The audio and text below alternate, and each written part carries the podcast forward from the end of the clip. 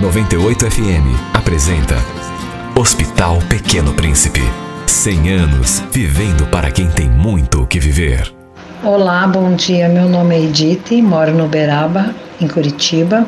E minha história com o Pequeno Príncipe começou em 89, quando meu filho Douglas nasceu. Ele nasceu com seríssimo problema de coração, vários problemas, e do, da maternidade mesmo ele veio para o hospital. Chegando no hospital, entreguei ele para os médicos e foram feitos vários procedimentos com 13 dias de vida. Ele teve que fazer uma cirurgia de emergência para uma correção das válvulas e ele era muito cianótico, muito roxinho, muito muito cansado sempre.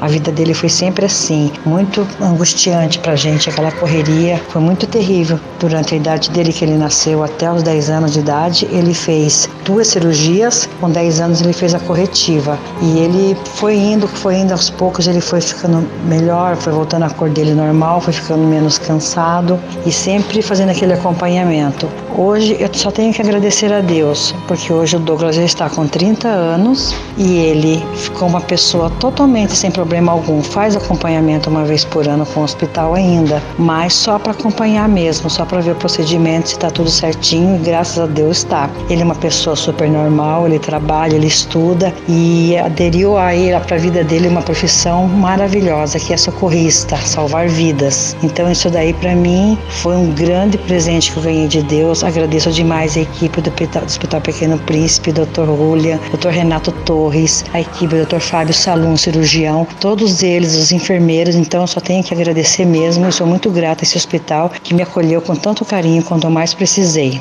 Obrigada. Hospital Pequeno Príncipe. 100 anos vivendo para quem tem muito o que viver. Apoio 98 FM.